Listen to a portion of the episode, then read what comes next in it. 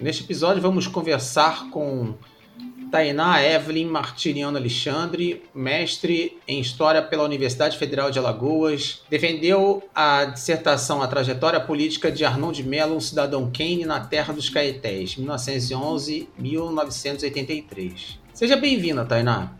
Obrigada.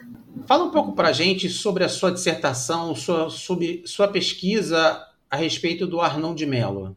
Então, a minha, minha dissertação, né, ela foca enquanto objeto no Arnon de Mello, que é uma figura é, importante aqui do estado de Alagoas.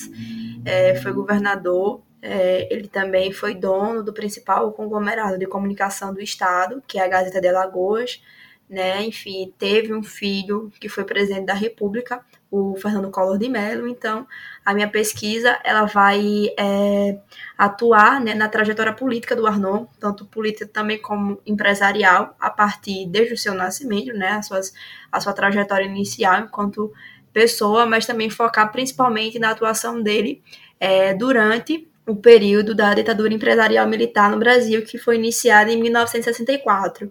Né? Dentro dessa perspectiva, a gente vai é, chamar ele de um intelectual orgânico de uma, de uma fração da burguesia brasileira é, na atuação durante esse período.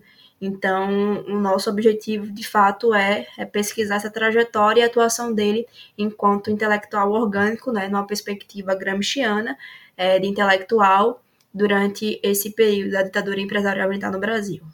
Quais foram ou quais são suas motivações para essa pesquisa a respeito de uma figura muito importante na, na política brasileira e especialmente na política alagoana? Acho que a motivação vem principalmente do Arnon ele ser uma figura ainda muito presente no Estado, né? Se a gente for olhar para a TV todos os dias, o nome do Arnon de Mello é dito na TV, porque a família dele ainda é dona né, da Gazeta de Alagoas, e do principal conglomerado de comunicação do Estado ainda, que é as organizações Arnon de Mello. Então, todos os dias ele está presente na TV, a sua memória, a sua organização, e principalmente por ter sido um alagoano que atuou fortemente no Estado, mas também atuou a nível nacional e internacional. Ele é uma figura é, muito destacada, um intelectual que foi um jornalista que se destacou a partir da década de 30, né, dos principais eventos que ocorreram no Brasil durante é, esse, o século XX. Então, para nós, é, é ainda é, muito importante estudar essas figuras que, é, que estão que são importantes para o Estado e são vistas como fi, fi, figuras gloriosas, mas trazer uma, uma leitura muito mais crítica sobre essas figuras. Então, não somente é o Arnon, mas tantas outras figuras do Estado que a gente precisa, é, que a historiografia lagoana precisa olhar com um olhar muito mais crítico do que a gente tinha até o momento. Então, eu tentei, né, fazer com, com a minha dissertação, eu tentei é, dar essa contribuição para a historiografia lagoana nesse sentido. Em relação à historiografia lagoana, como Arnon de Mello é visto pela historiografia alagoana, pela produção acadêmica anterior? Como ele é visto pelos historiadores? Então, a produção intelectual até o momento sobre a figura do Arnaud, inclusive isso foi um dos pontos que mais é, foi difícil de, de se ter fontes, porque era é, ainda era uma leitura muito era uma, uma, leitura crítica da figura.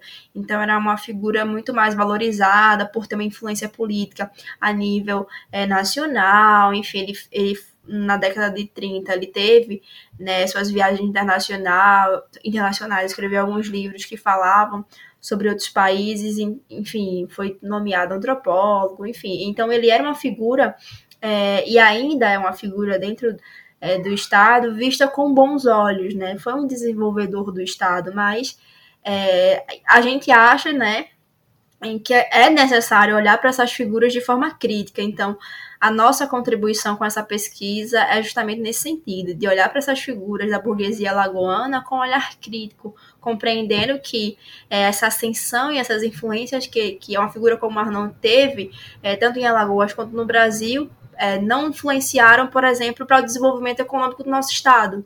né, é, influenciou é, na ascensão política do Arnon, influência nessa ascensão econômica dele, mas para o povo alagoano, para o desenvolvimento econômico do Estado, para que o Estado pudesse avançar economicamente, para que pudesse tirar uma boa parte das pessoas da miséria, isso não aconteceu, mesmo é, o Arnon tendo grande influência no cenário nacional. Então, é, é também esse sentido né, de tentar enxergar essa figura é, dentro desse quadrado.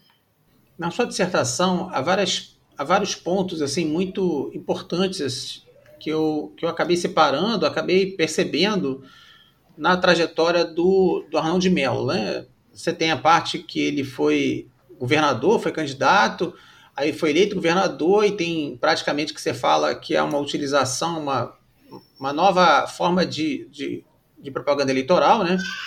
vamos dizer, uma modernização na, na, na, campanha eleitoral, novos instrumentos dessa campanha eleitoral. E tem aquela parte que você, você cita quando ele chega de avião vindo do Rio de Janeiro, assumindo como, como governador, né?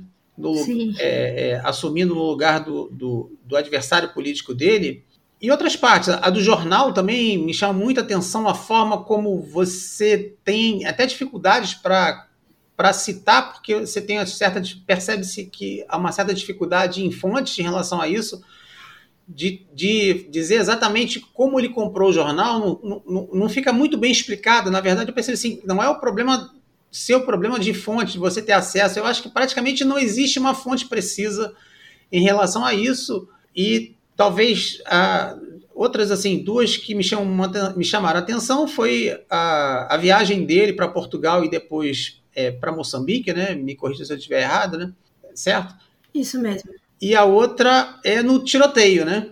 Que parece que tem uma parte ali que tem uma hora tem tiroteio não sei aonde, aí o outro é baleado lá em, em Alagoas, o outro é baleado. Então, desculpa falar, parece com um clima de faroeste em Alagoas, assim, que o adversário político resolve na bala tudo e ele leva essa disputa política local na bala, essa forma de resolver tudo na bala para dentro do, do, do, Senado Federal em Brasília em 63.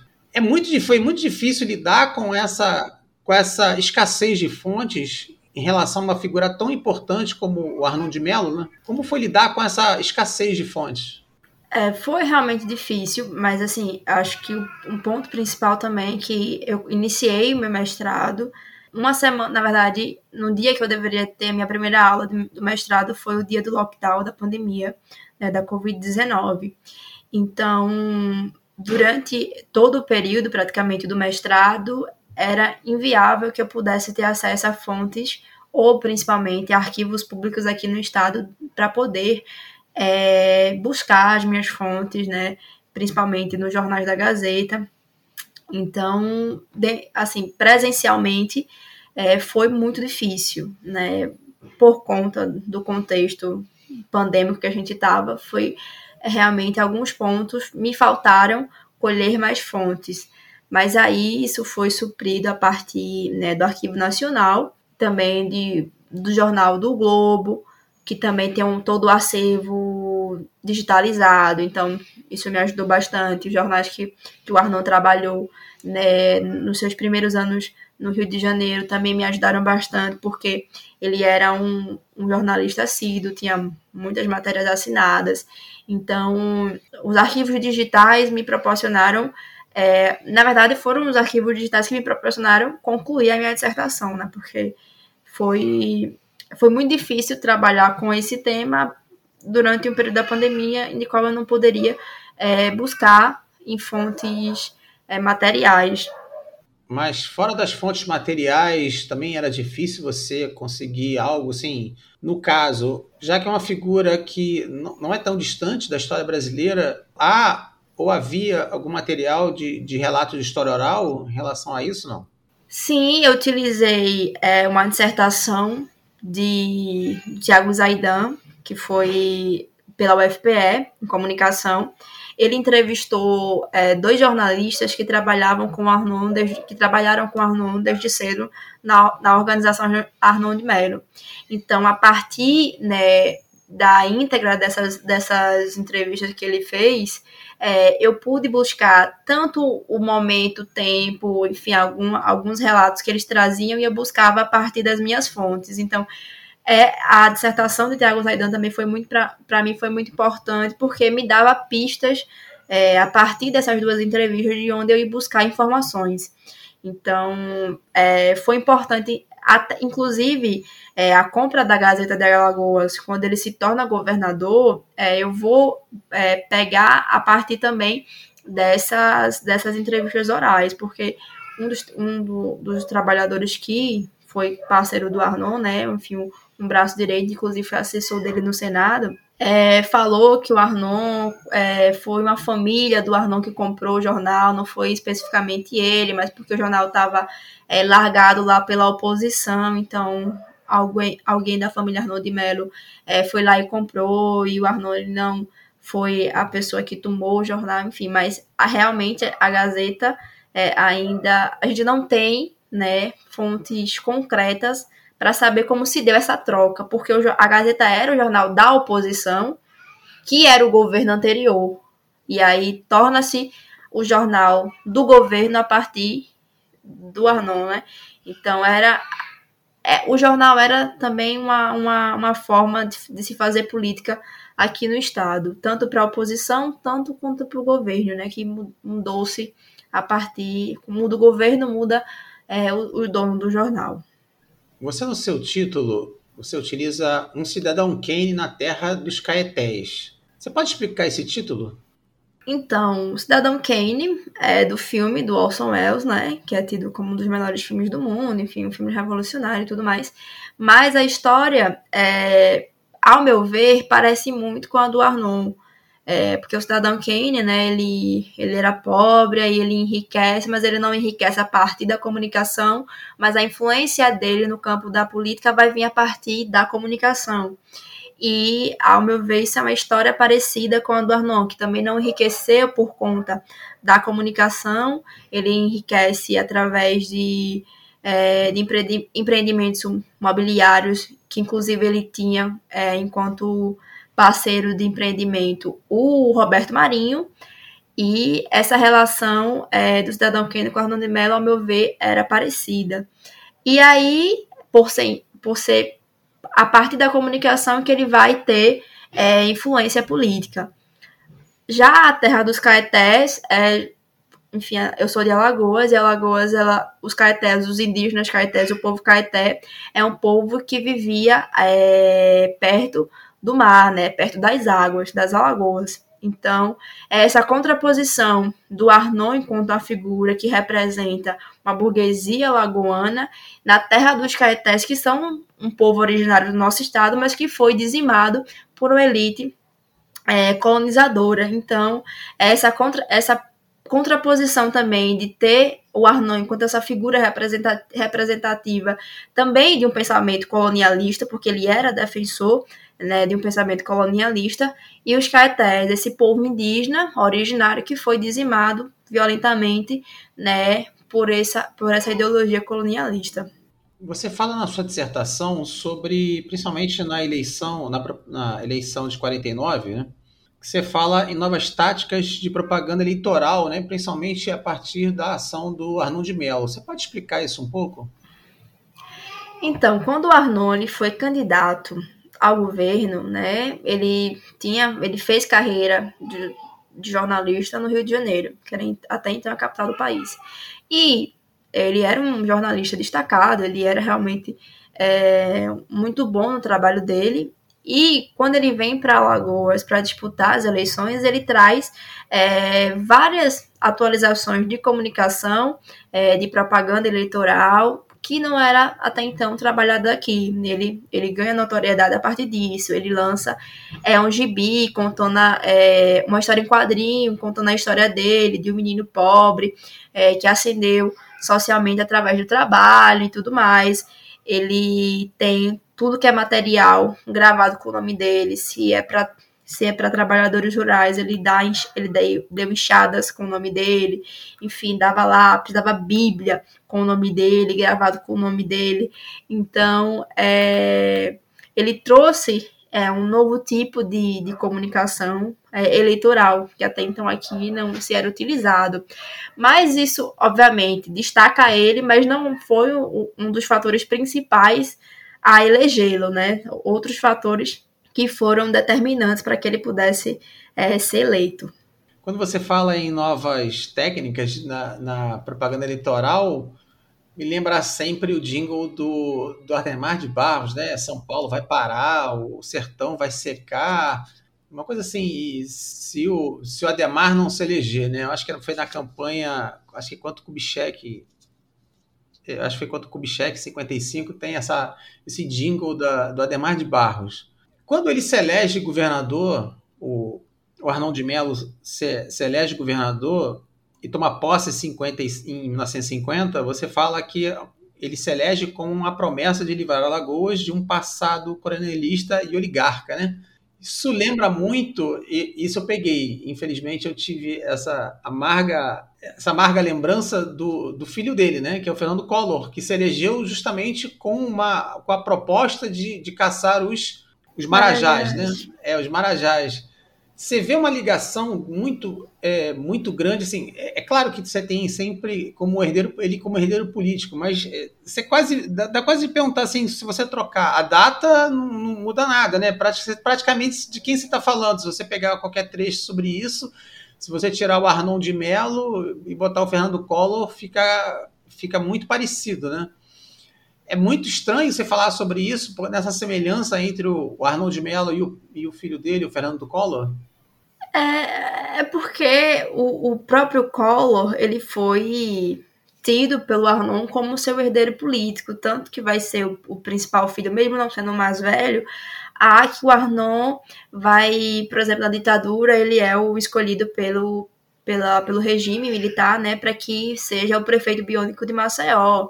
Então, o, o Collor foi o herdeiro político é, do Arnaud. E o Collor também ele nada muito no que era um grande populismo, né? Porque ele também é neto do, do Rodolfo Collor, se eu, não, se eu não me engano, que foi ministro, da, ministro do Trabalho de Getúlio Vargas. Então ele também é, bebe muito na fonte, no imaginário né, do que as pessoas tinham do avô.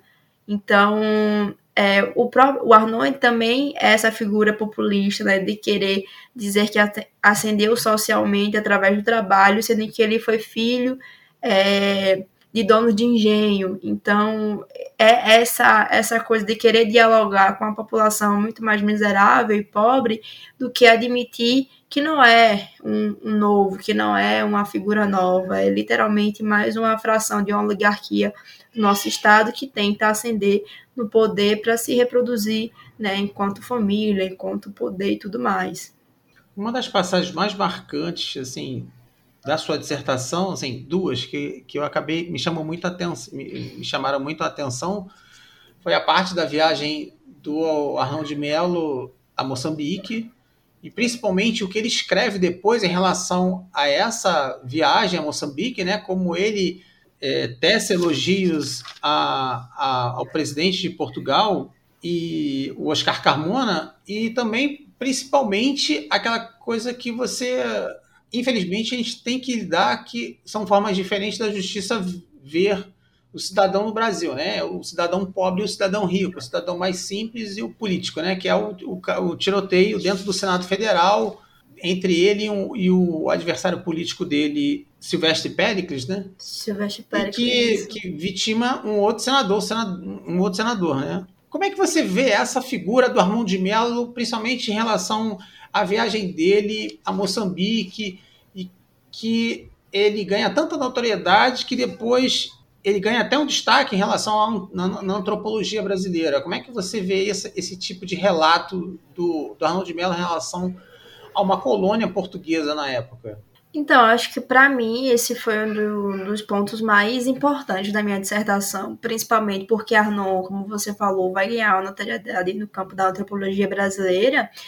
E aqui também no estado é, é feita uma leitura né, de, de um grande é, democrata, racial, inclusive, porque ele vai escrever um livro a partir disso e ele vai fazer comparações do que ele, do que ele lembrava da infância dele no, no engenho de açúcar, com pessoas negras, com, enfim, e ele vai remeter a infância de, dele em Alagoas com o que ele estava vendo ali nas colônias portuguesas nos países africanos.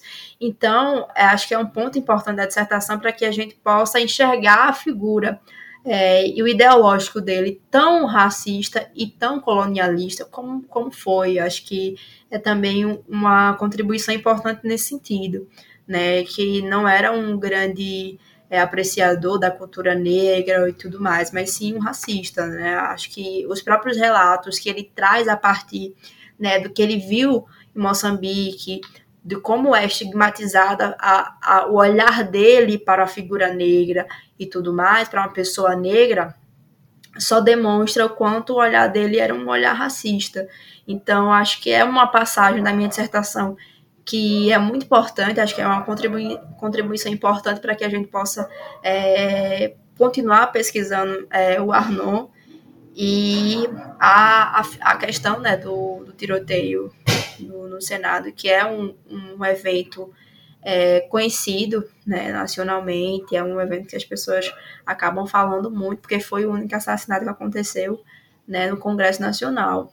É, o Silvestre Péricles, ele foi né, a principal adversário político de Arnaud, declarado durante anos, e chegou no momento em que é, esse, essa oposição, né, essa oposição política é, veio às vias de fato, tanto que isso já era é, um, um medo, inclusive, do, do próprio Senado, porque o Arnon já não frequentava as sessões, porque o Péricles ia sempre na mídia, nos jornais, falar do Arnon, enfim, criticá-lo, é, criticar é, a suposta moral, né, enfim, não, a, não as posições políticas, mas a figura do Arnon pessoal.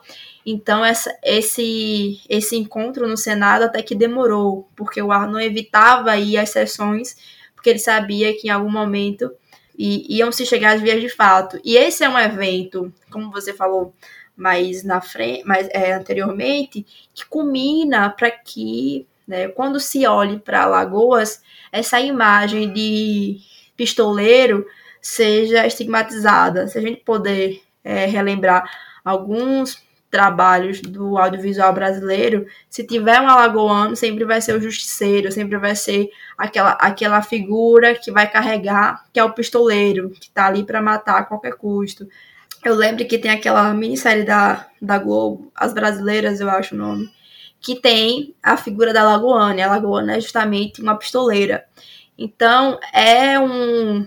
Esse, esse, esse evento contribui para que é, a imagem de Alagoas seja estigmatizada dessa forma no cenário político nacional, né? De uma forma violenta, que de fato é, o coronelismo aconte aconteceu, mas não aconteceu somente em Alagoas. Se a gente perceber na história do Brasil, a gente vai ter isso em São Paulo, em Minas Gerais, enfim, em vários estados do, do Brasil, mas que por conta né, do acontecido no Senado com Arnaldo de Mello, que vitimou um senador que não tinha nada a ver com a história, que estava ali tentando apaziguar, infelizmente, e pela forma é, ruim, né, do Arnaud atirar, que não tinha muita capacidade de mirar, ele acabou errando o alvo dele e vitimando um outro senador. A forma como você mostra o, relato, né, principalmente da perícia, né, que analisa a, o tiro, né, o projétil que atingiu o senador, que veio a falecer, que é interessante, né? Porque ele fala que atirou, mas ele, não, ele afirma que não pode, ter, não pode ter sido ele que atirou, acertou outra, o senador que morreu, né? É interessante isso, nunca, nunca assume, né? Ah, não, nunca não, assume, é, foi... É, foi, mas não, foi eu não, eu tenho certeza que eu não acertei. Uma coisa que me deixou muito curioso é considerando um caráter até biográfico, meio chapa branca, que às vezes acontece no Brasil, dessas, considerando principalmente a proximidade que o Arnold de Mello tinha com o Roberto Marinho, né? Como é que é a produção é, editorial, especialmente em Alagoas, em relação ao, ao de Mello? Como a, a, a produção editorial lida com a figura dele. É uma figura bem vista, é uma figura retratada em biografias, em livros. Como, como a figura é retratada em Alagoas? Então, a figura do Arnon, por ele ser é, a família, né, hoje é o Collor, que é o presidente da organização, é, ser ainda o maior conglomerado do Estado, a figura do Arnon é uma figura é, divulgada de maneira muito benquista. Tem é, organização filantrópica, tem organização que vai tratar sobre a história de Alagoas, enfim. Então, a, o Arnon, por ele também, pela família ter é, o poder de construir a narrativa sobre a figura do Arnaud de uma maneira positiva, porque é dona um conglomerado de comunicação. Então, eles têm é, o poder de ditar como vai ser é, construída essa memória sobre o Arnaud. Então, é extremamente positiva. Tá, como eu falei, ele está todos os dias na TV, o nome dele é dito todos os dias na TV, é, com a organização Arnaud de Mello, com as filantropias e tudo mais. Então, a memória do Arnon, ela é, tá, na, tá na mão da família, né, Collor de Mello, e acho que a, a minha dissertação vem também para contrapor essa memória difundida do Arnon, que é absolutamente positiva, né, sobre a figura dele. Como é que o mercado editorial em Alagoas trata ele? Não há biografia dele na, no mercado editorial de Alagoas ou no Nordeste? Não, assim, uma biografia sobre o Arnaldo Melo não tem. Eu vi que tem um livro, mas de um autor independente. Eu não cheguei nem a ler, porque era um livro de recente, de 2022, que falava só sobre. É, acho que não tinha nem é, a versão física, né? Que era falando só sobre alguns discursos que ele deu no Senado. Mas assim, não, o que quem, quem constrói a memória né, do Arnaud é a organização Arnaldo Mello. Então, tem muitos trabalhos que falam das figuras ilustres do Estado. Então, tem ele, que fala sobre algum pedaço da nossa história. O jornal Gazeta de Alagoas, de vez em, geralmente, de vez em quando, na verdade, eles lançam alguns almanaques sobre municípios, sobre pessoas, figuras ilustres, enfim. Então, é, não, mas não existe uma biografia sobre é, a figura do Arnon, uma biografia mesmo que vai tratar sobre a sua vida completamente. Você fala, infelizmente a gente acaba falando do, do Arnon de Mello, não tem como não lembrar de outra figura muito destacada da, da política nordestina, que é o Sarney, né? Que você acaba, como uma vez um amigo meu que é do Maranhão, ele falava assim: você chega em São Luís, você vai na, na entra no aeroporto tal, não sei o que é Sarney, passa pela avenida não sei o que é Sarney atravessa a ponte, não sei o que, Sarney, passa em frente ao hospital, não sei o que, Sarney. É praticamente a onipresença do político ali, né? Isso também é comum na, em Alagoas, em relação a Arnold Mello? Então, em relação ao Arnold Mello, não. Assim, não tem, pelo menos não que eu saiba, é, de locais no estado que vá ter o nome da família Collor de Mello, assim, mas outros nomes de figuras. É, Maceió é uma cidade que, se a gente andar por diversos locais, vai ter ruas com nome de integralistas.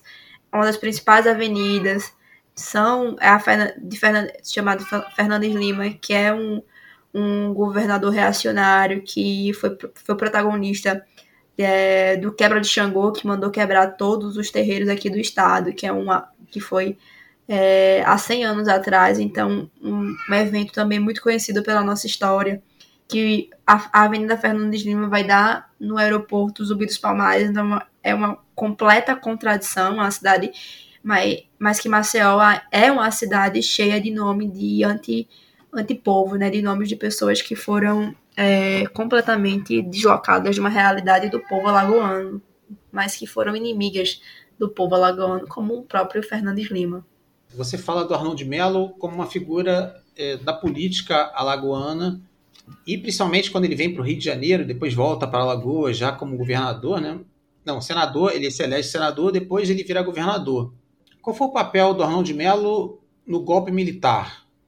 Então, é, da concretização do golpe, o Arnold estava preso por conta né, ainda do processo de investigação sobre o ocorrido no tiroteio no Senado.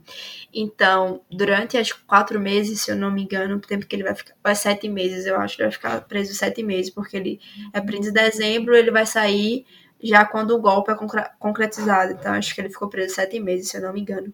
Então, é, durante esse período, é, então ele não participa é, efetivamente desses, é, desse, dessa organização anterior né, ao golpe.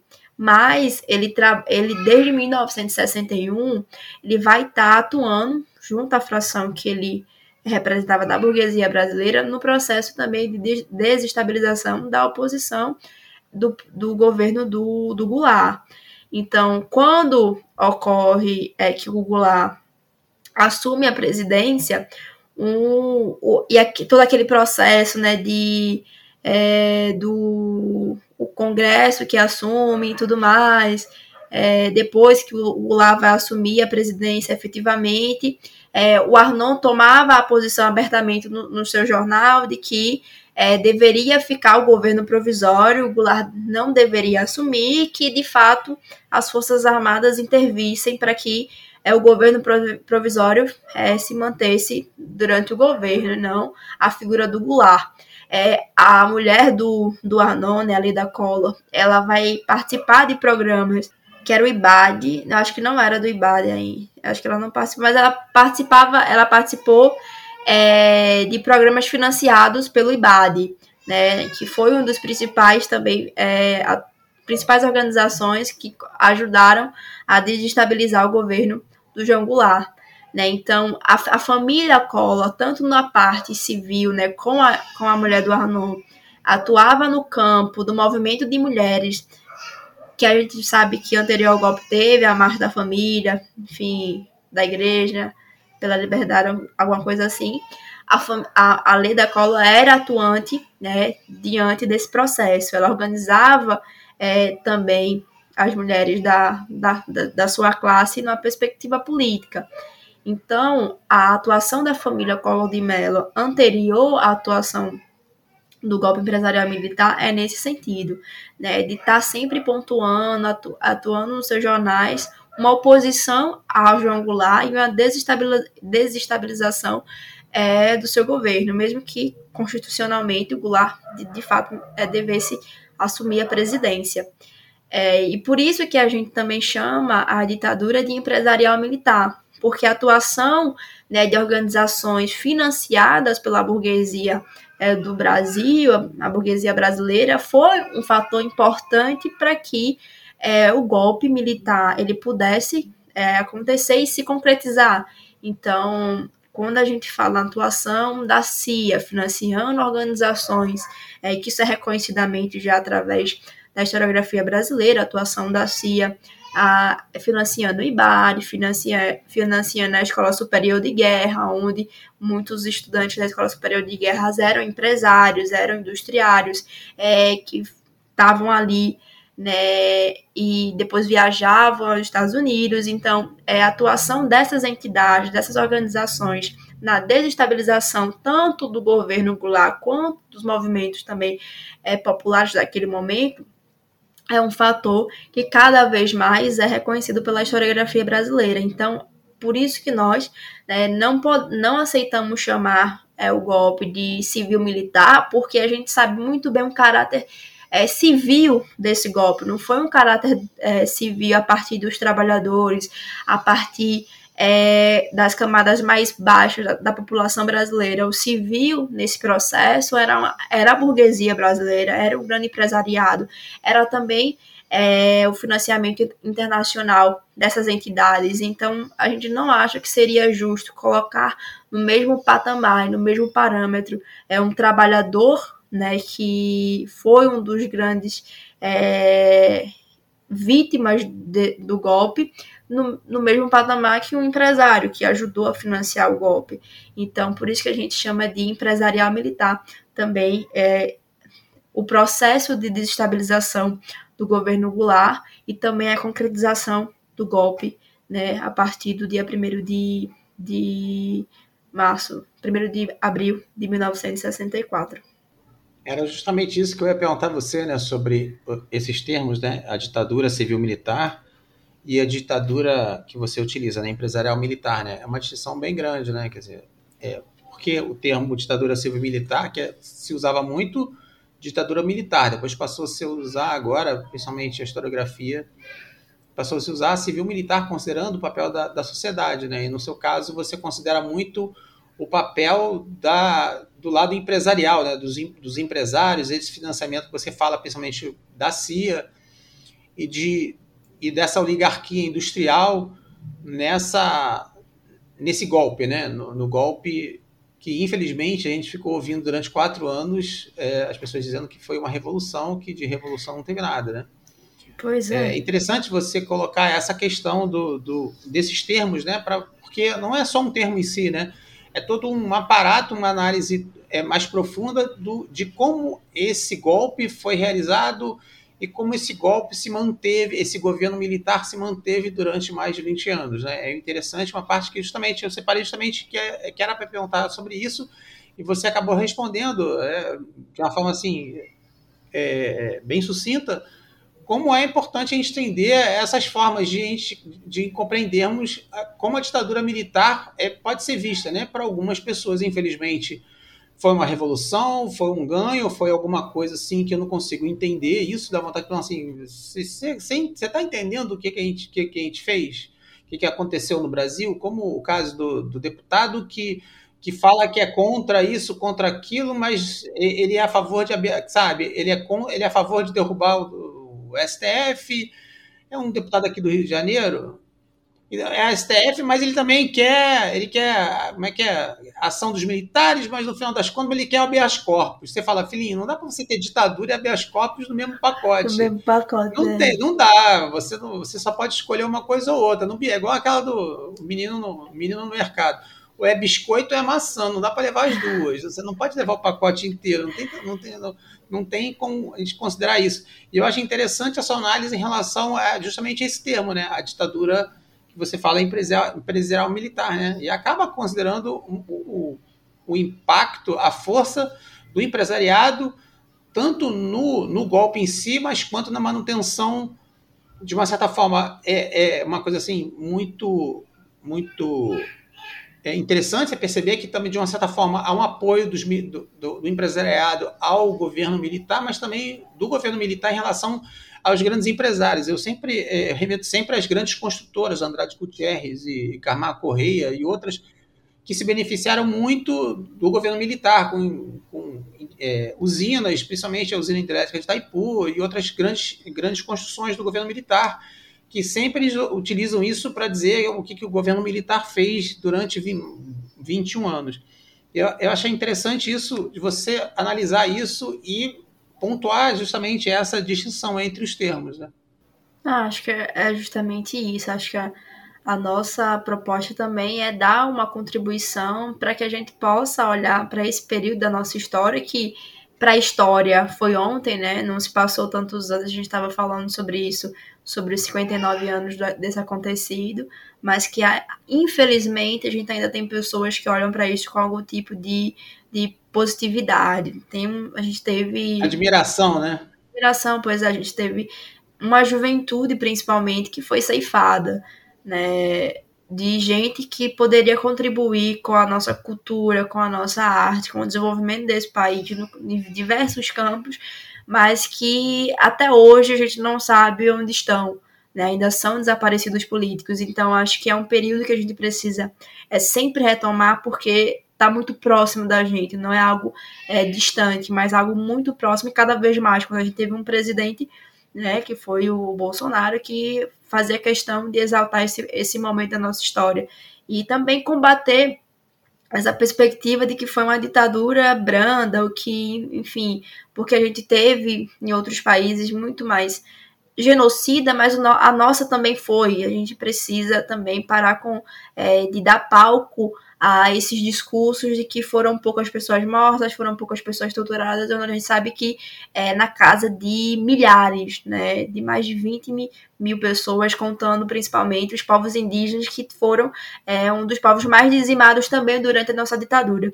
Então, acho que é importante o nosso olhar para esse momento da nossa história, olhar com criticidade, olhar e também é, exigir que se haja é, punição. A gente tem aí, né, a possibilidade de olhar para essas pessoas, para essas figuras que são desprezíveis na nossa história e puni-las, né? A gente quer realmente uma retratação histórica, a gente quer que essas pessoas sejam é, punidas e que é, a gente possa reconstruir o nosso país num caminho que seja da justiça social. Tainá, eu queria agradecer a sua participação e tenho que parabenizar você pela sua dissertação, porque é uma leitura muito agradável, né? apesar de um tema bem. É, chega a ser tenso, né? Tem uma hora que é, desculpa o termo, mas tem uma hora que é tiroteio para lá e tiro para cá, tiro para lá, que o outro matou não sei quem, o outro matou o, o adversário político, tem um tiroteio no Senado, mas é uma leitura muito fluida, muito interessante é muito muito bem é, costurada, né? Que tem, tem que parabenizar você pela maneira que você escreve. De uma maneira. É, pode sorrir, porque é, é, eu gostei muito da, da, da, da, sua dissertação, é uma leitura bem interessante, é uma leitura bem agradável. O tema não, mas a leitura é bem agradável e principalmente sua contribuição para a historiografia na análise de uma figura tão importante na história brasileira e especialmente na história nordestina e alagoana, que é o Arnon de Mello. E espero que esse, essa sua dissertação possa virar um livro ou algo é, mais adiante, uma outra pesquisa, mas eu acho, tenho que te parabenizar muito e agradecer muito a sua participação, Tainá. Nossa, eu tô até. Eu gosto quando falam que eu, a leitura foi boa. É, eu acho que isso é para mim um dos principais elogios, né, de quem de quem tá, quem trabalha com pesquisa. Eu que agradeço, André. Acho que é sempre cada vez mais importante a gente tentar difundir o que é produzido nas universidades, a importância da pesquisa, da pesquisa histórica. Então, eu que agradeço aqui o convite para participar do podcast e, e também parabenizo, parabenizo você, né, pela iniciativa de estar com um podcast é, que fala sobre, sobre pesquisa no nosso país, que é cada vez mais necessário que a gente possa defender a pesquisa e a ciência para o desenvolvimento do nosso país. Muito obrigado, Tainá. Abraço, obrigada, André.